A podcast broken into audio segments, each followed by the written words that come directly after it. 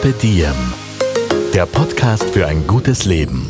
Niki Löwenstein und Holger Potje. Jede Woche abwechselnd im Gespräch mit inspirierenden Menschen. Welche Rolle spielt ein bewusster Lifestyle für Sie? Woraus schöpfen Sie Kraft? Über Ernährung, Bewegung, Bewusstsein und Erholung. Wie finden Sie die richtige Balance im Leben? Woran sind Sie gescheitert? Und wie sind Sie wieder aufgestanden? Wie gelingt Ihnen das? Was für Sie persönlich ein gutes Leben ausmacht. Carpe Diem, der Podcast zum Carpe Diem Magazin. Heute mit dem österreichischen Schauspieler, Kabarettisten und Sänger Manuel Rubey. Diese Episode wird euch von unserem Kooperationspartner Otto Österreich präsentiert. 30 Jahre bunte Momente, 30 Jahre neue Abenteuer, 30 Jahre witzige Überraschungen, 30 Jahre Otto und du. Dein Online-Shop für Wohnen, Mode und Lifestyle wird dieses Jahr 30 und das gehört gefeiert. Jetzt mit Feiern und exklusive Aktionen, Rabatte und Gewinnspiele auf www.ottoversand.at oder in der Otto-App entdecken. Schau gleich rein und lass dich inspirieren für all die schönen Momente, die auf dich warten. Und jetzt wünschen wir viel Spaß mit dem Podcast.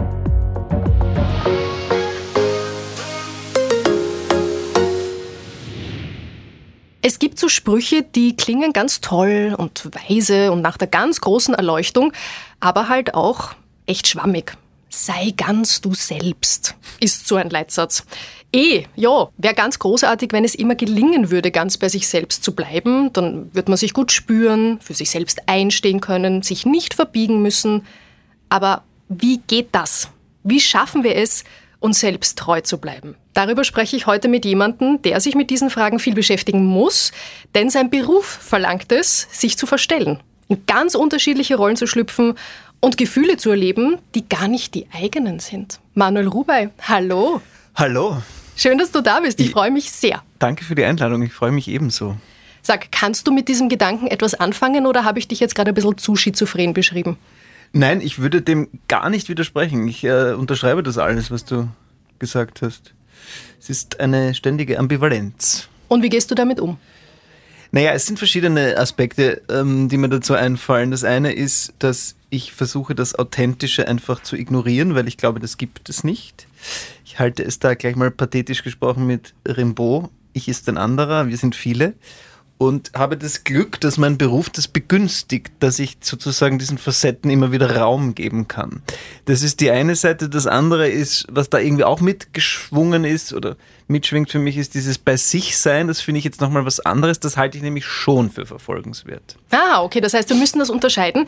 Ich habe aus deinem Buch Einmal noch schlafen, dann ist morgen ein Zitat rausgesucht, das sich genau damit beschäftigt. Darf ich das kurz vortragen? Sehr gerne. Okay. Ich möchte Ihnen die Last nehmen und beweisen, dass Sie Authentizität eher zum Unglücklichsein als zum Glücklichsein brauchen.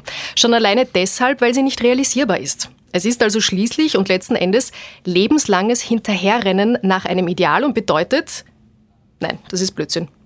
Ich habe mich jetzt verlesen. Naja, aber Kannst du es sind, es sind auswendig? immer diese schrecklichen Schachtelsätze. Also ich, kein Wunder. Also die Schuld liegt ganz bei mir. Also es ist nicht zu erreichen, oder? Irgendwie habe ich mich da beim ich kann es Abtippen nicht jetzt auswendig vertan. nennen. Aber es ist, es ist ähm, nicht zu erreichen, wie ich finde. Also ich glaube, authentisch ist immer so die Erwartungshaltung, die wir haben. Zum Beispiel, was ist authentisch? Ein, ein authentischer kleiner Italiener. Aber was ist das? Also das ist sozusagen, ich habe irgendwann einmal einen Italienurlaub gemacht und stelle mir vor, wie ein authentischer kleiner Italiener zu sein hat.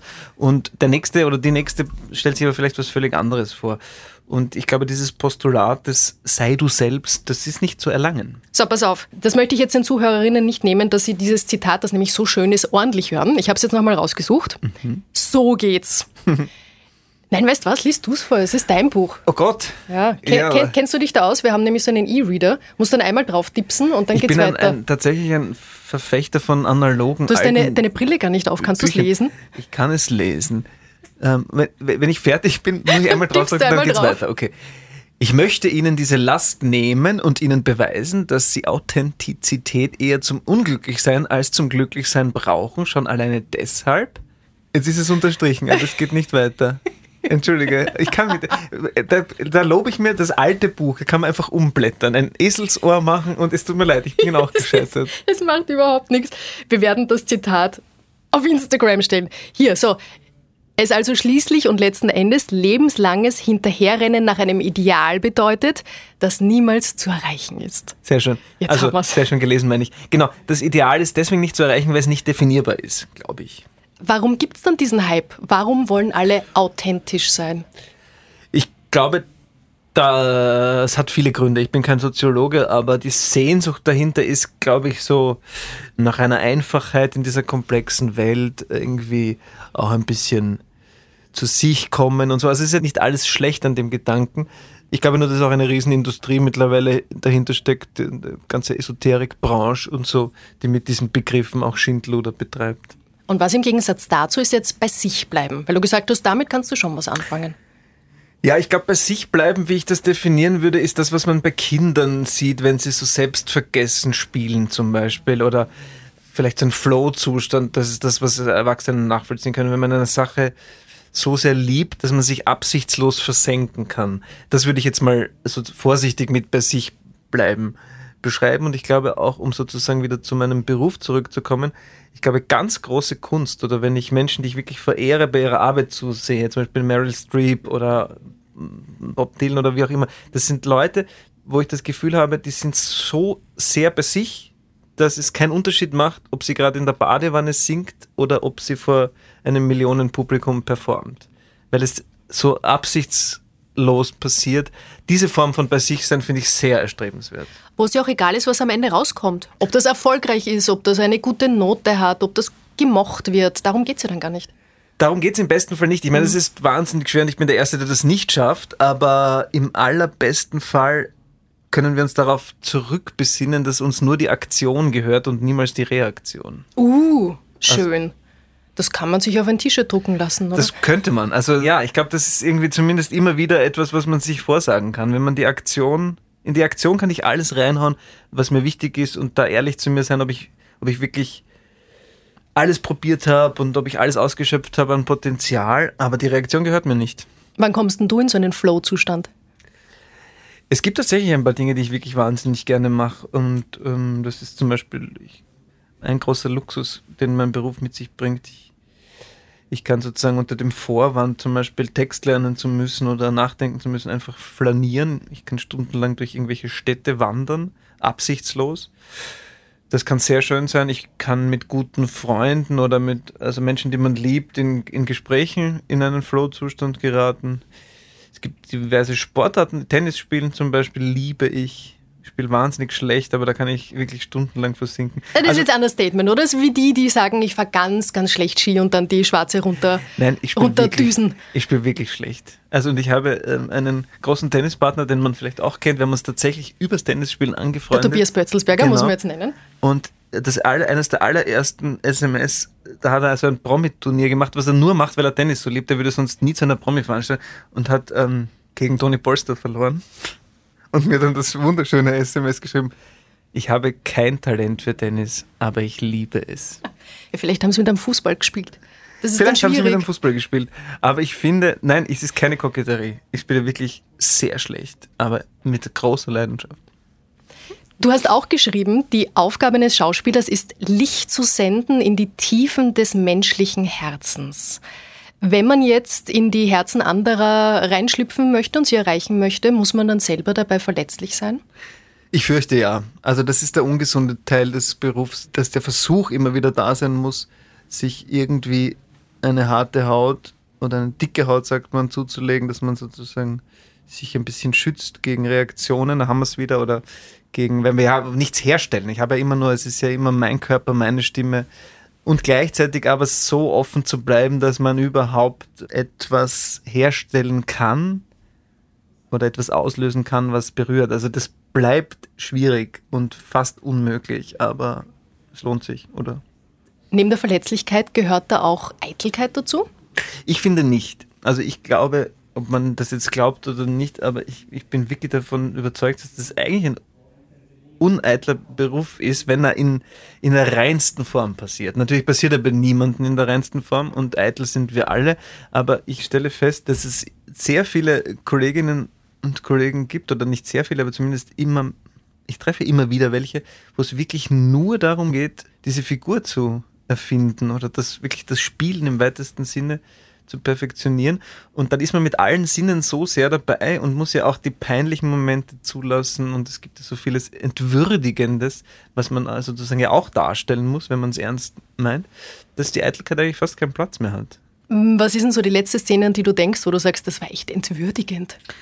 Das war schlimm. Ich freue mich auf das Alter, wo ich zum Beispiel keine Sexszenen mehr drehen muss. Ja, weil es gibt wirklich nichts Unromantischeres als Sexszenen beim Film, weil man sich dann immer denkt, hu, wie musst du da nicht aufpassen? Da stehen irgendwie 40 Leute im Bett ja, und irgendwer hält dir einen Scheinwerfer auf den Hintern, dann kommt noch die Maske und schaut auf irgendwelche Pickeln, die man vielleicht, also so, ja, das sind, äh, und ich hoffe, dass ich bald in dieses Charakterfach komme, wo die Sexszenen dann an die nächste Generation Ja, aber dann also, musst du den Kreisensex darstellen.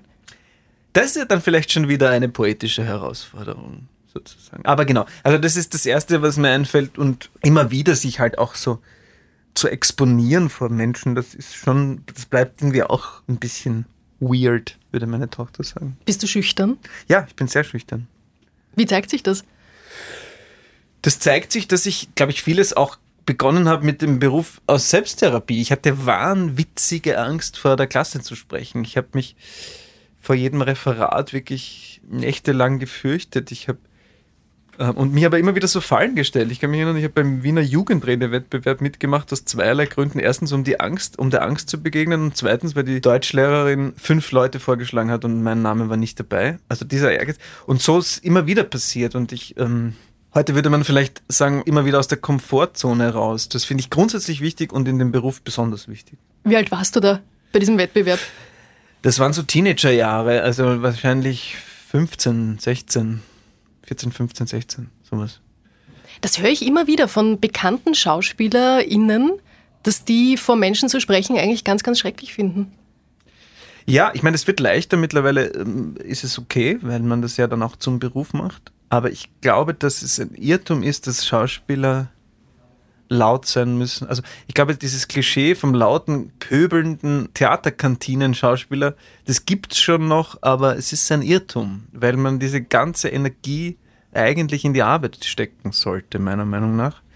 Und nicht dafür verschwenden müssen, irgendwie einen Ruf aufrechtzuerhalten. Also das Und das Bild des traurigen Clowns, der dann nach der Vorstellung zu Hause sitzt das gilt, finde ich, viel mehr. Also ich glaube, wenn man sich mit dem Lachen beschäftigt und dem Humor und dem Bedürfnis in Menschen auch Freude auszulösen, dann muss man sich auch mit den Abgründen so sehr auseinandersetzen, dass da eine Traurigkeit zurückbleibt. Das lässt sich fast nicht vermeiden. Und dazu kommt noch, und das ist ein weiterer ungesunder Aspekt, ich habe da mal ein tolles Interview mit Grönemeyer gehört, der sagt, er hat irgendwann einmal an dem Punkt ähm, einfach akzeptiert, dass er nach wenn er auf Schalke vor 80.000 Leuten äh, singt, dass er nicht mehr schlafen wird in dieser Nacht. Das ist nicht machbar. Also er sitzt halt, früher hat das halt mit Drogen gelöst und jetzt sitzt er halt am Fenster und wartet, bis er halt irgendwann äh, im Morgengrauen dann vielleicht doch noch eine Stunde Schlaf findet. Und das bleibt schwierig, ähm, das ist familienfeindlich, weil du damit immer wieder, es ist so ein ständiger Jetlag eigentlich, wenn man spielt oder nicht spielt. Also das sind alles so Aspekte, die halt leider auch dazu können und die nicht wirklich zu lösen sind. Und der traurige Clown sitzt natürlich nachts im Hotelzimmer, weil er auch keinen Schlaf findet und es ist nicht immer ganz super. Aber es ist kein Horrorclown. Es ist kein Horrorclown. Nein, es ist einfach nur ein leicht depressiver Clown, dem so ein bisschen die Schminke runterrinnt. Wir nehmen den Podcast hier in einem Büro im sechsten Bezirk auf. Du hast mal um die Ecke vor mhm. ein paar Jahren, du sagst vor langer Zeit, aber so lange ist es auch wieder nicht her. Decades. Hast du hier gewohnt? Also falls man Hintergrundgeräusche hört von anderen Menschen, hier wird auch gearbeitet. Mhm. Hier wird richtig gearbeitet. Richtig, nicht so wie mhm. wir da, gell? Nicht so wie wir, die ein bisschen quatschen hier. Sag, wie schwer fällt es dir denn eigentlich, deine Rollen wieder loszuwerden? Ich dachte immer, dass mir das ganz leicht fällt und das stimmt aber nicht. So wie im Älterwerden vieles irgendwie schwerer wird, wird auch das Rollen loslassen schwerer, aber eher im Sinne nicht, dass ich ihnen nachtraue, aber ich bin noch immer nicht sehr nostalgisch veranlagt, das nicht, aber es hinterlässt halt alles so Spuren und meine Frau hat mich da immer darauf hingewiesen, dass die Rollen etwas mit mir machen. Ich habe das lange ignoriert, aber mittlerweile muss ich sagen, dass sie wahrscheinlich recht hat. Und gerade so Figuren, die mit denen man sich länger beschäftigt, die auch vielleicht gewisse Schwierigkeiten oder Ambivalenzen haben, ist dann schon, ist dann schon immer wieder eine Challenge, das auch wieder ziehen zu lassen und das auch wieder sich irgendwie im besten Fall aus dem Körper zu kriegen. Welche Rolle begleitet dich nach wie vor? So ein bisschen wie ein Schatten? Ich glaube jetzt keine konkret, die mich wie ein Schatten, aber es, es bleibt von jeder Rolle irgendwie eine leichte oder von jeder größeren Beschäftigung bleibt so eine kleine Persönlichkeitsdelle zurück. Und das, das macht auch vielschichtiger und ist auch spannend, aber es ist auch, sind auch kleine Narben, glaube ich. Ich habe die Biografie von Will Smith gelesen, mhm. vor dem ganzen Oscar-Skandal übrigens. Und der hat ähm, erzählt darin, dass in seinem allerersten Film, großer erster Film als Schauspieler, er sich gleich einmal mit äh, seinem Method Acting in die Filmpartnerin verknallt hat. Mhm. Musste er im Film und er war dann überzeugt, er ist unsterblich verliebt, er mhm. muss seine Frau verlassen. War dann natürlich alles nicht so. Aber gerade bei, bei so einem starken Gefühl wie Verliebtheit, wie schafft man es, wenn die Szene im Kasten ist und man am Abend nach Hause geht oder ins Hotel, das wieder abzustreifen? Ja, das geht auch nur, ähm, das geht auch mal besser, mal schlechter. Aber ich glaube, je länger man das macht, desto klarer wird auch, dass man, also ich glaube, Verliebtheit ist ja ähnlicher Zustand wie Drogen nehmen. Also das lässt sich, wenn es einem gut geht, lässt sich das recht leicht herstellen, aber es ist auch gleichzeitig nichts wert. Also das ist ja nur ein Trigger, und das kann man dann weiterverfolgen und dann wird das im besten Fall irgendwann zur Liebe. Und ansonsten ist es ein Zustand wie jeder andere Rausch. Und damit spielen wir halt und damit arbeiten wir halt und das ist gefährlich, aber das ist auch gleichzeitig, finde ich, ein bisschen die Profession, dass man sagt, okay, wir rühren da irgendwelche Suppen an, wo diese ganzen Zustände halt dann schneller mal ähm, sozusagen verhandelt werden. Aber es hat auch keinen Wert, weil es geht ja um die Geschichte, die diese Zustände im besten Fall dann bei den Menschen auslöst. Und nicht darum, ob das für mein Leben jetzt eine Relevanz hat. Aber es kann natürlich passieren, dass man sich auf einem Set verliebt, aber ich glaube, es kann genauso passieren, dass man sich in einem Büro, in einer Anwaltskanzlei unsterblich verliebt und alles in Frage stellt. Solche Dinge passieren halt, wenn Menschen aufeinanderprallen. Dann muss man aber nicht so tun, als ob man Sex hätte und die Maskenbildnerin muss noch die Wimmerl am Popshop decken. Ja, aber dann hat man vielleicht, die haben vielleicht wirklich Sex und dann ist es ein noch größeres Problem, weil wir haben ja zumindest, wir tun nur so, als hätten wir Sex. Jetzt muss ich aber fragen, ist dir das schon mal passiert? Dass du gedacht hast, Moment, dieses Gefühl muss ich jetzt schnell wieder loswerden? Ja, absolut. Also ähm, ich habe, ja, ist mir passiert, ist lange her. Es ist mir aber genauso, was, was oft passiert und das ist dann auch, dann ist es wieder der traurige Clown, dass man zum Beispiel denkt, man hat jetzt einen ganz neuen, engen Freund gefunden, wenn man sich mit so wahnsinnig schnell so gut versteht. Aber auch das ist trügerisch, weil es halt nicht stimmt, weil halt auch hier die Basis und der Boden fehlt. Und das kann natürlich auch eine Freundschaft werden, aber auch das ist natürlich nach drei Tagen nicht herstellbar und das ist auch gut so und total tröstlich, weil das wäre ja absurd, weil gewisse Dinge brauchen halt einfach Zeit, um da hinzukommen und Liebe und Freundschaft sind so alte Werte, die sich halt entwickeln müssen und zum Glück lässt sich das nicht innerhalb von ein paar hysterischen äh, Schauspielereistunden herstellen. Und am anderen Ende des Emotionsspektrums, wenn es um Wut, in Rage geraten, vielleicht sogar um Gewalt geht, wie ist das körperlich? Ich stelle mir das auch wahnsinnig erschöpfend vor nach so einer Szene. Ja, das ist auch in beide Richtungen denkbar. Also gerade Gewalt oder so choreografierte Szenen können auch super sein, wenn man danach wirklich ausgepowert ist und das Gefühl hat, man hat was getan. Das ist wie nach einem guten Workout. Das ist sozusagen die bessere Variante. Umgekehrt kann sowas wie ich habe eine Figur gespielt, habe ich auch ein Buch darüber geschrieben, der halt viel verdrängt, der sich seine Homosexualität nicht wirklich eingesteht oder schon eingesteht, aber es nicht kommuniziert und, und die, die, die Menschen, die er am meisten liebt, eigentlich belügt und so. Und das macht dann etwas, was ganz schwer wieder loszulassen ist, weil das so eine, das ist wie eine, fast wie eine Krankheit, die einen angreift und das muss man sich dann wirklich, also mich hat das halt dann so weit verfolgt, dass ich auch tatsächlich so nicht schlafen konnte und, und da muss man halt irgendwie Mittel und Wege finden, sich das wieder wirklich rauszupressen. Wie? Ja, Was für Mittel und Wege? Ja, immer wieder. Immer Sauna gehen, rausschwitzen. Sauna gehen, rausschwitzen. Sport, finde ich, hilft. Also ich versuche, je dünkler die Rolle ist, desto mehr Sport zu machen. Und das ist eine Möglichkeit, sich Gutes tun, auf diese viel zitierte, nicht schaffbare Work-Life-Balance achten, sprich vielleicht ähm, nach einem harten Drehtag sich Menschen einladen, mit denen man sehr gute Zeit haben kann, so ein bisschen das gegenzusteuern halt.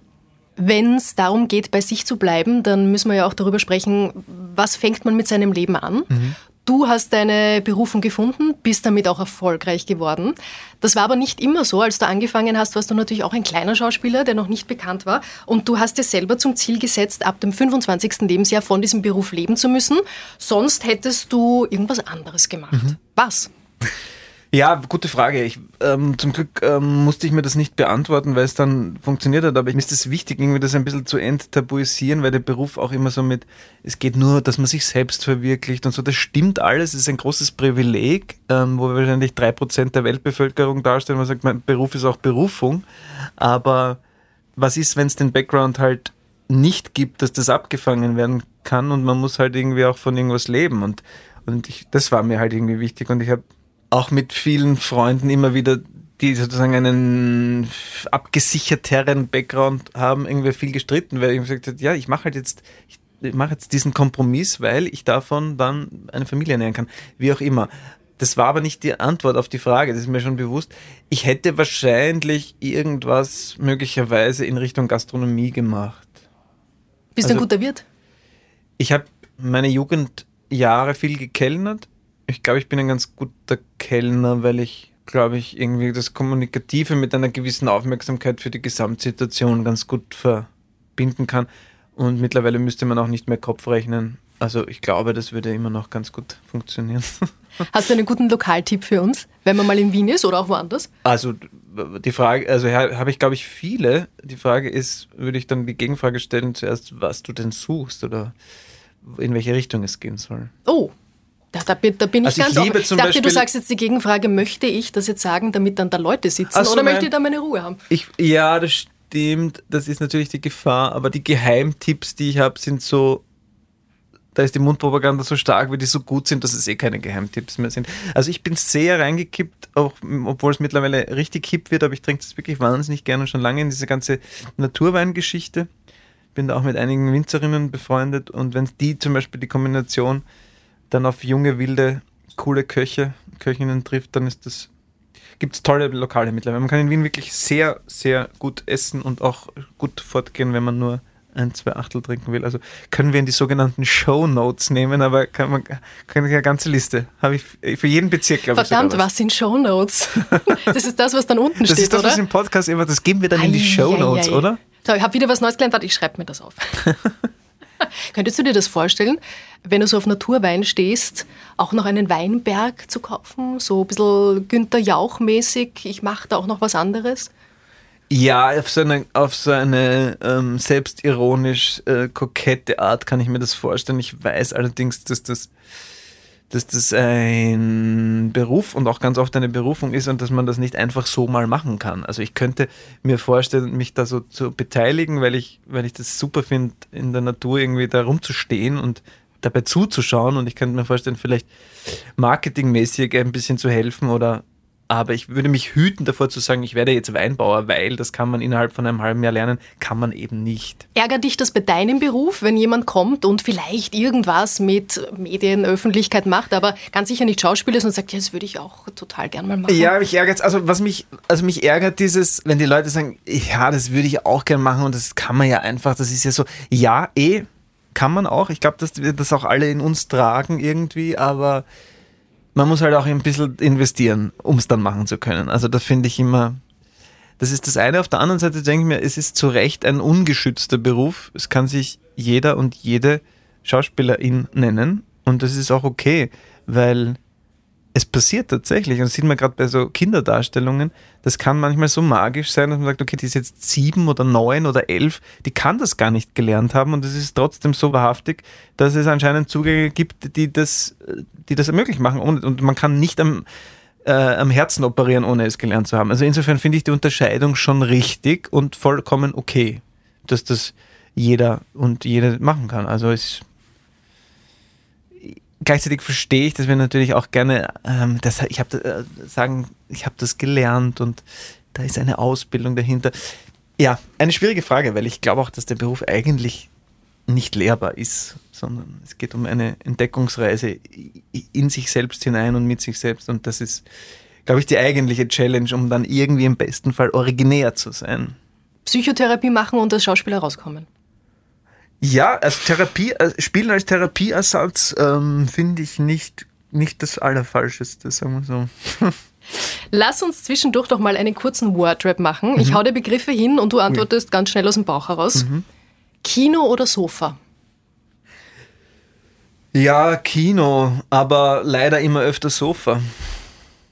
Kannst du dich an deinen ersten Kinobesuch erinnern? Ja, kann ich mich gut erinnern. Das war Marx Brothers Breitenseer Lichtspiele. Herrlich. Wirklich eine Initialzündung für vieles. Wir hatten keinen Fernseher, aber die Eltern sind mit uns regelmäßig ins Stummfilmkino gegangen und das war. Und dein Bruder ist dort vom Sessel gefallen richtig, vor Lachen. Ja, genau. Das steht im Buch. Mein Bruder, das war für mich wirklich, also ich möchte es nicht verherrlichen, aber ich glaube, dass das die, die Initialzündung war. Das, das muss ich ergründen. Wie kann das, wie kann das passieren, dass, dass der so lacht? Theater oder Film? Film. Ein super Motto für eine Party wäre. Die goldene Regel ist die 1-Uhr-Regel. Nach 1 passiert nicht, um 1 muss man gehen. Auch wenn es total super ist. Zwischen 1 und 6 Uhr früh passiert selten etwas, worauf man am nächsten Tag stolz ist. Aber nach dem Motto kann ich mich ja gar nicht verkleiden. Achso, nach dem Verkleiden? Nach dem, na doch, man könnte, es wäre eine Challenge. Verkleidet dich als 1-Uhr-Regel. Weiß ich nicht, wie es geht, aber ja. Der beste Song für einen Karaoke-Abend. Irgendwas von ABBA. Uh, da sind wir wieder beim Verkleiden. Das könnte man kombinieren. Das stimmt. Das stimmt. Bei diesem Film habe ich immer Gänsehaut. Äh, der große Diktator. Dieses Buch liegt gerade auf meinem Nachkastel. Bernhard Schlink, Olga. Ich habe angefangen, Bernhard Schlink zu lesen und finde es einer der großartigsten lebenden Schriftsteller. Unglaublich. Also das bekannteste ist der Vorleser, weil es auch verfilmt wurde. Aber das Gefühl, es ist jetzt das fünfte Buch hintereinander, das ich von ihm lese. Der hat keine einzige falsche oder langweilige Zeile geschrieben. Das ist unerhört. Und du, du liest dann wirklich, also du hast es physisch am Nachkastel tatsächlich liegen? Ich brauche N- Nicht so neumodisch. Ja, äh, genau. Meine Frau hat ähm, auch so einen E-Reader und ich verstehe das gerade im Urlaub oder so, ist das super. Aber ich empfinde das als Verrat. Ich kann das nicht. Also Ich hab mein's dein Buch am E-Reader Ich bin auch gar gelesen. nicht so, äh, ich bin so äh, die, die Modernisierungsverweigerer oder so. Ich finde vieles total super und ich finde es auch eine tolle Erfindung, aber ich komme damit irgendwie nicht klar. Es ist gewöhnungsbedürftig, gebe ich zu, und ich mag das haptisch auch wahnsinnig gern. Aber riesengroßer Vorteil, und deshalb lese ich das da, du musst das Licht nicht aufdrehen. Ja, und wenn herrlich. noch wer andere im Bett Ja, liegt, Absolut. zum Beispiel ein Absolut. Kind, das am nächsten Tag in die Schule gehen Absolut. muss, mm, Es gibt wirklich wenig Argumente dagegen. Also bitte nimm den Verrat zurück. Das finde ich ein bisschen hart. Okay, ich nehme den Verrat zurück. Das glaube ich dir gerade total. so, le letzte Wordrap-Frage. Darin bin ich richtig gut. Ordnung halten. Weil es ist fast schon manisch, oder? Bei dir. Es ist ein bisschen ähm, pathologisch auf jeden Fall und ich bin auch nur aus meiner subjektiven Sicht gut, weil viele andere finden es einfach krankhaft. Aber ich finde es subjektiv finde ich super.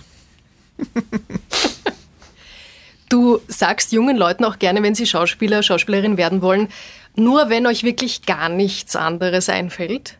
Ist es wirklich so schlimm? Es klingt jetzt, wenn ich so höre, auch ein bisschen här- härter, als ich es meine, aber es ist zumindest das Rüstzeug für diese dunklen Phasen und für die Zweifelphasen und für die Durststrecken und die werden nicht ausbleiben. Das kann ich wirklich unter Garantie sagen. Und in diesen Zeitspannen ist es halt wichtig, das so sehr zu lieben, dass man sagt, ich mache das trotzdem, ich, mir fällt nichts Besseres ein. So meine ich das ein bisschen. Lass uns über die dunklen Phasen auch reden, weil ich glaube, gerade wenn es darum geht, bei sich zu bleiben, im Flow zu bleiben, dann muss man irgendwie diese dunklen Phasen auch übertauchen können und das ist gar nicht so einfach. Du schreibst, dass du nur in jedem zehnten Casting im Schnitt erfolgreich bist. Also neunmal gehst du wohin und sprichst vor und äh, wirst es nicht. Genau. Wie hältst du das aus? schlecht. Und vor allem, ich schreibe gerade ein neues Buch und da gibt es ein Kapitel, ich weiß nicht, ob es reinkommt, ähm, weil es wirklich heikel ist, wenn man natürlich sich sehr angreifbar macht, aber ich musste es mal tun, wo ich über den Neid schreibe. Und das ist, das ist fürchterlich, weil ich halte Neid wirklich für eine, Wut zum Beispiel kann super sein. Wut hat irgendwie äh, ein Belebungspotenzial, Wut hat irgendwie äh, Fokusbildendes und so. Aber Neid ist, finde ich, nur zerstörerisch. Und gleichzeitig ist es aber der Beruf total prädestiniert dafür, weil wir ständig, es gibt für jede Rolle jemanden, der das auch spielen kann. Es gibt für, und es gibt nie genug, ist auch klar. Und ähm, Social Media verstärkt das und triggert das total. Und ich bin da vollkommen drin. Und wenn ich in Selbstmitleid verfalle, dann bin ich von dem Neid zerfressen. Und genau, diese Dinge, ich habe ich hab keine Lösung, aber ich möchte es teilen, weil ich ähm, es mich irgendwie bestärkt hat, dass im ersten Buch über die dunklen Seiten, über die Ängste und über die Schlaflosigkeit und über die Panik zu schreiben. Ich habe mir auch gedacht, eigentlich habe ich es für mich geschrieben, eigentlich weiß ich nicht, ob das irgendwen interessiert und gerade diese Sache hat am allermeisten Reaktion ausgelöst. Und dem versuche ich ein bisschen treu zu bleiben und deswegen geht es jetzt zu den nächsten dunklen Stellen. Ja, weil die Menschen, glaube ich, also mir ist es zumindest so gegangen beim Lesen, so froh sind, dass Menschen, die ähm, so erfolgreich sind oder zumindest scheinen und immer wenn man sie sieht, eigentlich gut, gut drauf sind, ja, Look und Druck. dass es denen halt auch mal gehen kann. Ja, vielleicht, vielleicht. Also vielleicht müssen wir alle uns immer und immer wieder daran erinnern, dass wir die Schwächen teilen. Ja, und Social Media verstärkt das ja auch. Also das, wo man richtig fertig ausschaut, Foto, das wird selten geteilt. Genau, es gibt ein tolles Buch, Zehn Gründe, warum du deine Social Media Accounts sofort löschen musst. Das habe ich äh, auch gelesen und kommt auch ein, bisschen zitiert. Und der Typ, äh, Lanier oder so heißt er, kommt aus dem Silicon Valley, hat das alles ein bisschen mitdefiniert, kennt sich wirklich aus und ist wirklich total faktisch und wissenschaftlich und sagt, er, ähm, er hat das alles einmal total geil gefunden, aber bricht das runter auf, es ist wirklich schlecht. Also wir schaufeln unsere eigenen Gräber. Und ich bin der Erste, der sagt, ich schaffe es überhaupt nicht, ich bin total süchtig, ich liebe das Zeug, aber es ist ein gefährliches Spiel. Macht dir das Angst, gerade im Hinblick auf deine Töchter, die jetzt auch in dem Alter sind, wo sie sehr anfällig dafür werden? Ich habe auch eine Tochter, die ist noch ein bisschen jung, aber ich merke schon, dass ich mir denke, oje, oje, wenn die dann irgendwann einmal selber so ein Gerät hat und das die ganze Zeit auf sie einprasselt, wie kann ich sie schützen? Wie kann ich ihr das vermitteln? Ich glaube, das ist die größte Aufgabe, die wir sozusagen in der westlichen Welt, oder die größte Aufgabe deswegen unter Anführungszeichen, wenn jetzt kriegerische Sachen sind oder, oder Kriegszustände oder so, hat man natürlich eine viel größere Aufgabe, aber sagen wir mal, in einem normalen Zustand ist das, glaube ich, unsere als Eltern die größte Herausforderung, weil wir sozusagen ja auch die sogenannte Generation sind. Wir kennen ja noch beides und die, unsere Kinder sind ja schon die äh, Digital Natives. Das heißt, die haben ja eh einen besseren Zugang. Das ist auch meine Hoffnung. Aber ich glaube, dass wir da sehr begleitend achtsam sein müssen, auf jeden Fall. Lass uns einmal zurückkommen auf dieses Thema Neid, mhm. weil wie du so erzählt hast, habe ich mir gedacht, kann nicht Neid auch ein bisschen positiv kanalisiert werden. Im Sinne von, ich sehe was und denke mir, boah, das ist so cool, das möchte ich auch haben mhm. und vielleicht dann sogar in diese Richtung gehe, ganz im Gegensatz zu Missgunst. Weil ich finde, Missgunst ist wirklich was, ich mhm. möchte nicht, dass du das hast. Aber das andere ist so ein bisschen ich bezogen und ich könnte eigentlich Schlüsse daraus ziehen, die auch wieder gut sind. Ja, okay, das ist eine Definitionsfrage. Stimmt, wenn man Missgunst sozusagen als noch einen Schritt weiter, dann hat Neid noch dieses Potenzial. Ja, unterschreibe ich, wenn man Neid so definiert. Mich lähmt es eher. Der Neid, von dem ich spreche, geht in Richtung Missgunst. Und das ist etwas, was ich eigentlich nicht will, weil ich mich selbst beschädige auch. Also ich beschädige nicht nur den, dem ich es nicht gönne, sondern mich selbst, indem ich mich kleiner mache und sage, das ist ein Verlust, weil ich hätte das ja eigentlich auch. Also das, das ist von allen Seiten einfach schlecht. Aber im besten Fall kann im Neid, wenn du das so definieren willst, natürlich das drin sein, dass man sagt, das ist ein Ansporn, ich will das auch, ich will da auch hinkommen. Ja. Dass man es irgendwie positiv sehen kann. Ja. Mhm. Apropos positiv, ja. was ist denn ein schönes Leben für dich? Das fragen wir immer im Podcast und ich finde, jetzt passt es gerade. Ja, ein schönes Leben ist, ich glaube, das. Äh, Magst du noch ein Wasser? Ähm, ich habe noch, danke. Ich werde einen Schluck machen, dann gewinne ich ein bisschen Zeit, um diese Frage zu beantworten. Äh. Ein schönes Leben setzt sich aus vielen kleinen Momenten zusammen. Ein schönes Leben ist, wenn man das, das große Glück hat, in, im Frieden zu leben. Ich glaube, das ist etwas, was uns in diesen Zeiten mehr denn je bewusst sein sollte, was für einen Volltreffer wir in der Lotterie haben, dass, dass wir bis dato äh, in Frieden ein Leben verbringen können. Und wenn dann auch noch so Facetten dazukommen, wie das, wenn wir schon darüber gesprochen haben, Beruf ein bisschen Berufung ist, dass man vielleicht mit Menschen um sich herum gesegnet ist, die man liebt und mit denen man einfach auch gerne Lebenszeit verbringt. Und wenn dann hin und wieder noch ein gutes Glas Wein dazu kommt und dann eine Sportveranstaltung im Fernsehen kommt, dann ist eh schon vieles angerichtet. Das kannst du gut, gell? Du kannst gut auf drei verschiedenen Geräten gleichzeitig Sport schauen. Ich kann nur in, in, in Sportschau-Fragen multitasken, ja. Gibt es eine Sportart, die du nie schauen würdest? Ja, es gibt viele Sportarten, die mich einfach nicht interessieren. Und mittlerweile bin ich zum Beispiel vom Skifahren schauen komplett weg, weil, weil ich es irgendwie ein bisschen uncool finde, was man so, das auch so mitkriegt, was das so für Männerbünde zum Teil sind und so. Und dass die, aber ich meine es gar nicht so moralisch, weil es gibt sicher auch beim Fußball kann man natürlich sagen, ähm, also eine ganz große Frage zum Beispiel, ob es mir gelingt, eigentlich finde ich, kann man die WM in Katar nicht schauen. Also das ist wirklich nicht mehr zu. Also alles bis jetzt mit Champions League und Gazprom und so, das wir, konnte man einiges nicht wissen und so und ja, Geld regiert die Welt, bla bla bla. Aber Katar, da ist wirklich alles böse. Wie diese WM zustande gekommen ist, was Umwelt, dass da Menschen sterben. Also das ist wirklich die wahrscheinlich größte Herausforderung diesbezüglich, weil eigentlich finde ich, müssen wir es boykottieren. Ich liebe aber Fußball und es ist nur alle vier Jahre WM. Es ist wirklich ein Dilemma. Siehst du das als deine Aufgabe, als deine Verantwortung, als jemand, der in der Öffentlichkeit steht und so viel auch Aufmerksamkeit auf sich zieht, das zu nutzen für einen guten Zweck? Ja und nein. Also ich bin da auch selber immer wieder, mir passieren da auch immer wieder Fehler, weil ich auch immer wieder gutgläubig bin. Aber ich meine es wirklich im besten Fall so, es gibt einen schönen Satz irgendwann gelesen, tu nicht so, als wärst du nicht Teil der Gesellschaft. Also ich finde, dass wir alle uns irgendwie die Dinge ausstreiten müssen, weil sonst können wir nicht zusammenleben. Und das ist, dazu muss man irgendwie Meinungen haben, finde ich auch. Ich finde es aber grauenvoll, wenn, wenn Schauspieler sich zu jedem Thema äußern. Das will ich auch überhaupt nicht. Aber ich finde es grundsätzlich wichtig, dass man als Teil einer Gesellschaft sich verhält zu Themen, die irgendwie aktuell und akut sind. Ich merke aber, dass ich in so vielen Dingen immer weniger Ahnung habe und mir immer wieder das, ich weiß es einfach nicht erlauben möchte und einfach dann nichts sage. Das ist auch so etwas, was ich mir vorgenommen habe. Gesundheit. Ja, von mir auch Gesundheit. Wie ist es eigentlich, einen Shitstorm zu erleben? Ja, scheiße. Das ist wirklich nichts, was man irgendjemanden wünscht. Also das ist wirklich dieses, das wünsche ich meinem liebsten Feind nicht. Das ist einfach, macht einfach keinen Spaß. Also man wird auch da gelassener und und es wird leichter, vermeintlich beim zweiten, dritten, vierten Mal, aber so wirklich cool ist es nicht. Hast du schon mehrere? Ja, ich hatte schon. Ich habe nur mitbekommen, diese berühmte Aktion da Ja. in der Corona-Zeit, wo die deutschen Schauspieler sich zusammengetan Ja. haben und, und die Videos, wie hat das geheißen? Aufstehen. Ich möchte darüber müssen es- nicht mehr nein, sprechen, ist, deswegen ist sage ich, vollkommen wenn es dir okay. nicht ja. einfällt, fällt's Nein, mir auch nicht ist, ein. Ist vollkommen okay, Ähm, lass uns nicht darüber sprechen, aber Ich, ich, hatte davor zwei schon. Der zweite war, als der Kollege Stipschitz und ich den Liveball moderiert haben.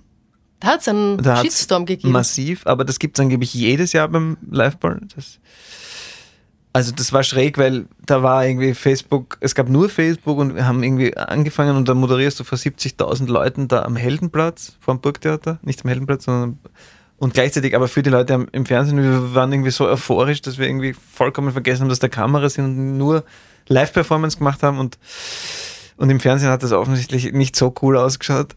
Auf jeden Fall haben wir dann in der ersten Werbepause kurz auf Facebook geschaut und da war die Hölle los. Und dann musste er aber nochmal raus und weiß noch, ich habe dann eine Trepco interviewen müssen. Der zwiedere Bill Clinton steht daneben und die Regisseurin sagt mir, frag die eine Trepco, ob sie sich von ihrem Mann getrennt hat, frag sie. Und ich habe in dem Moment entschieden, nein, ich frag sie nicht. Und dann steht man halt stammelnd auf einer Bühne und ist, genau. Und das war ganz massiv. Und der erste war nach der Falco-Pressekonferenz. Da gab es Social Media eigentlich noch nicht, aber es gab wahrscheinlich schon Standard.at und so die ersten Foren. Und da weiß ich noch, dass das bekannt gemacht wurde, dass ich das jetzt spielen werde. Und da gab es wirklich Gewalt, Androhungen zuhauf. Hm? Was ist los mit den Menschen? Ich weiß es nicht, aber ich glaube, das ist auch so alt wie die Menschheit ist, dass, dass Öffentlichkeit halt irgendwie auch Gegenreaktionen auslöst. Dass das einfach die Arena ist, durch die wir gezerrt genau. werden. Und dass man denkt, wenn jemand prominent ist, kann man dahin dreschen. Bitte dreschen Sie nicht auf Manuel Rube ein. Bitte, seien Sie so freundlich. Ja, aber ich, ich ja, sehe mich da gar nicht als Opfer, sondern also finde, wenn man etwas wirklich Drastisches feststellen muss, ist das der Unterschied, was es im Ne- Netz für einen Hass gegen Frauen gibt. Das ist eigentlich das Fatale, dass es da offensichtlich eine männliche Gegenreaktion gibt, wenn Frauen in die Öffentlichkeit treten, Politikerinnen etc. und sich in irgendeiner Form erdreisten, sozusagen einfach nur zu sagen, ich, ich mache etwas. Ich bin eine Frau und ich, Ich bin, hier. eine Frau ja. und ich bin hier und ich bin klug und ich habe was zu sagen und ich habe was darzustellen und ich bin was das für Hass und äh, Dinge auslöst, das ist, finde ich, ein Phänomen, de, de, dem ich sprachlos und ängstlich und wenn wir bei unseren Töchtern sind, mit Argwohn und, und großer Sorge entgegenblicke. Ja, und jetzt stelle vor, was passiert, wenn eine Frau in die Öffentlichkeit tritt und sagt, das ist mir passiert. Schaut mal, was für mhm. Reaktionen auf mich kommen, mhm. nur weil ich hier bin. Genau. Ich finde, allein, dass wir darüber reden und halt uns ein bisschen ins Bewusstsein holen und Menschen, die das jetzt hören, auch darüber nachdenken Absolut. und das einfach angesprochen wird, ist hoffentlich der erste Schritt. Wir sind als Eltern äh, gefragt, mehr denn je und wahrscheinlich auch muss man das auch den Eltern von Jungs sagen. Es ist, es ist okay, feministisch zu sein, es ist gut, es ist richtig, es ist die einzige äh, gangbare Art auf Dauer, wenn man irgendwie respektvoll und ja, und zum Glück haben wir ja ein bisschen, bisschen eine Vorbildwirkung, auch wenn das oft, wenn man sich da oft überschätzt und die, die Brut dann eh macht, was sie will, aber so ein bisschen.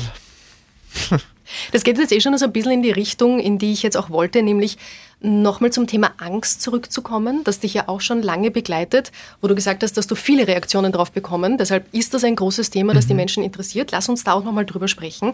Angst begleitet dich schon lange. In welcher Form? In jeder denkbaren Form. Also es hat ähm, ganz früh begonnen als nach, ich glaube, ich weiß nicht, ob es immer so Auslöser braucht, aber zumindest ist es im ersten Spitalsaufenthalt einmal als Kind, ich habe so eine Operation gehabt und, und seither habe ich eine wahnsinnige Panik, was Blut und Nadeln und alles, das, das zieht sich irgendwie durch, das kriege ich auch nicht weg. Also dann gab es Phasen ganz schlimmer Hypochondrie in verschiedenste Richtungen, wo der Beruf auch nicht immer günstig ist, weil eine gewisse Empathie wichtig ist und ich kann mich aber leider auch eben in, ich kann mich auch Krankheiten gegenüber empathisch verhalten und das führt dann dazu, dass man sie auch ganz schnell einmal selber hat. Und dann gibt es einfach ein großes Thema ist Schlafen oder nicht schlafen und, und in diesen Stunden sollte man nicht alles glauben, was man denkt. Mm, das ist sehr schön. Und wenn man Kinder hat, finde ich, kommt die Angst um die Kinder noch dazu, dass denen was passieren Schon, könnte. Oder? Total. Also das ist, glaube ich, auch die stärkste Angst und auch gleichzeitig die am, am wenigsten zu lösende Angst. Bei der Hypochondrie kann ich irgendwie begegnen, das kann ich bearbeiten, da kann ich sagen, okay, es kann besser werden, aber die Angst um ein Kind ist, also pff, wüsste ich nicht, wie ich, wie ich das loswerden kann. Ich glaube, die britische Schauspielerin Helena Bonham Carter war es, die mal gesagt hat, und ich finde diesen Spruch so wahnsinnig berührend und richtig, ähm, Mutter sein oder auch Vater sein in dem Fall ist, wie wenn das eigene Herz plötzlich spazieren geht. Mm, und, und, so fühlt sich an, oder? Absolut. Ein Teil von einem selber ist außerhalb des Körpers genau. und man hat gar nicht so viel Einfluss. Der wichtigste drauf. Teil eigentlich, ja. Mhm. Und ich finde es so irre, dass selbst wenn man sich sonst als egoistisches Wesen begreift, dass es dann gibt so gibt es andere Menschen, die, und das ist, deren Glück ist wichtiger als das eigene. Viel wichtiger. Aber jetzt braucht man irgendwas toll. an der Hand. Jetzt hast du dich so lange mit deiner Angst beschäftigt. Wie, wie gehst du damit um? Ja, ich glaube, ähm, es gibt viele Mittel. Es ist ähm, ganz banal. Viel Sport machen, wenig Drogen nehmen, begünstigt Wenig Drogen nehmen gefällt mir gut. Ja, gar keine ist ja auch Fahrt. Also man muss ja schon ein bisschen, weil ich meine, man wird ja irgendwann auch nicht mehr nüchterner, das finde ich ein wichtig. Also man kann betrunkener werden, aber man kann nicht nüchterner. Nüchtern ist ein Zustand und das ist man. Aber irgendwann wird es halt Fahrt. Also ich finde nüchtern super, aber das lässt sich dann nicht steigern. Daher wenig Drogen nehmen, auf sich schauen, Toxisches vermeiden, schauen, dass die Menschen, mit denen man Zeit verbringt, einem gut tun und dass man den Menschen auch gut tut und ja, so ein Schritt für Schritt. Selbstironie hilft sich selber auch nicht als den Nabel der Welt zu sehen, sondern es ist ein bisschen wurscht. Ich habe einen schönen Satz gelesen, ich weiß nicht von wem. Schlaf ist der beste Beweis dafür, dass die Welt uns nicht braucht.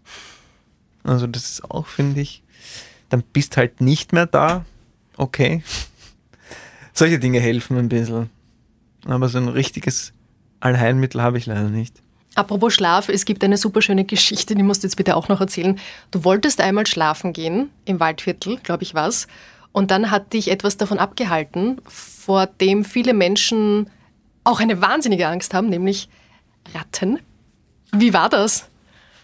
Ja, das war so ein, war so ein Zeichen. Ich treffe wahnsinnig gerne impulsive Entscheidungen. Da haben wir auch vorher Stichwort Shitstorm. Also das passiert mir leider, weil ich so gutgläubig bin oder auch so leidenschaftlich dann im besten Fall. Und so war es auch mit dem Hauskauf im Waldviertel. Ich habe mir das einfach eingebildet, ich brauche dieses Haus jetzt. Und dann gab es so ein paar Zeichen, dass das vielleicht nicht die beste Idee war. Und unter anderem, als wir die erste Nacht dort, also das ist jetzt die Geschichte, wie sie wirklich war, im Buch steht es ein bisschen anders, glaube ich. Und die Kinder waren so, äh, weiß ich nicht. Und auch meine Frau hat gesagt, eigentlich, also es war wirklich, es ist wirklich nur, mein, wirklich nur mein Fehler. Und als wir die erste Nacht dort geschlafen haben und die haben uns dieses Haus so verkauft, als wäre das schlüsselfertige Übergabe. Ihr müsst wirklich mit äh, eure Zahnbürste mitnehmen und und dann erste Nacht und die Kinder werfen sich so aufs Sofa und unten fallen tote Ratten raus. Oder tote Mäuse, ich weiß es nicht. Und das sind dann so Zeichen, wo man sich denkt, ui, vielleicht sollte man Apokalypse. ein bisschen mehr Recherche betreiben, bevor man irgendwo zusagt. Aber ihr wohnt heute noch dort, oder? Also, Wir haben das Immer immer, wieder. noch, haben da viel Liebe, Energie und auch weiteres Geld reingesteckt und jetzt ist es sehr schön. Aber und ein neues Sofa. ein neues Sofa gibt es auch. Aber man muss sich bewusst machen, dass jede Entscheidung auch Konsequenzen hat. Aber dafür gibt es ein ganzes Leben lang Zeit, um das zu lernen. Zum Glück. Wir haben heute über bei sich sein gesprochen. Bist du bei dir geblieben in diesem Gespräch? Ich glaube, über weite Strecken sind wir beide bei uns jeweils geblieben. Bist du nicht aus dem Körper ausgetreten und hast dir selber beim Sprechen zugeschaut? Mitunter. Ich finde, also streckenweise, es passiert mir immer dann, wenn, wenn, wenn ich mir denke, fuck, okay, ich habe den Satz irgendwo angefangen, ich muss ihn auch wieder zu einem Ende bringen, aber ich weiß nicht mehr genau, wo der Anfang war. So, dann ist es ein kurzes Aussteigen, aber grundsätzlich, glaube ich, bin ich über weite Strecken bei mir geblieben. ich finde, du hast die Sätze sehr schön beendet. Ich danke dir, das ist sehr lieb von dir. Ganz am Ende frage ich meine InterviewpartnerInnen nach einer Frage, die das Leben stellt. Das bedeutet für mich eine Frage, die du so wichtig findest, dass jeder sie sich im Leben irgendwann einmal selber stellen sollte und auf die Suche nach seiner ganz eigenen Antwort geht. Fällt dir so eine Frage ein?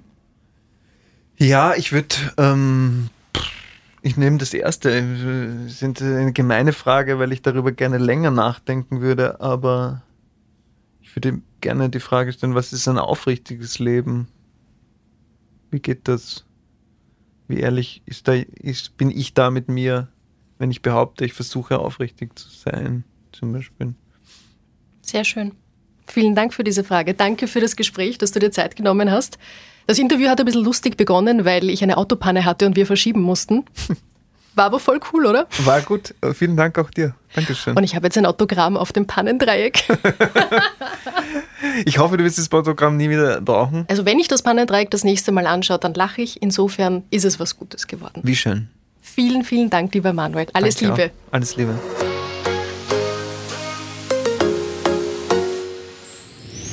Mehr von Carpe Diem gibt es auf Soundcloud, Apple Podcasts, Google Play oder Spotify.